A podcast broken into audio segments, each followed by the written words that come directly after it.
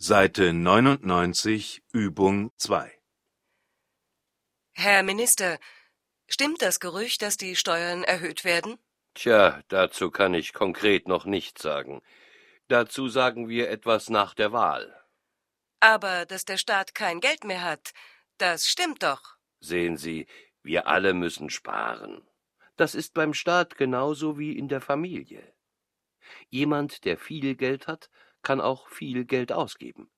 Jemand, der kein Geld hat, kann nichts ausgeben. Und der Staat hat im Moment kein Geld. Wie wollen Sie denn dann regieren?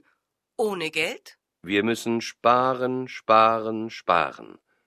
Es gibt natürlich Leute in der Opposition, die immer alles besser wissen.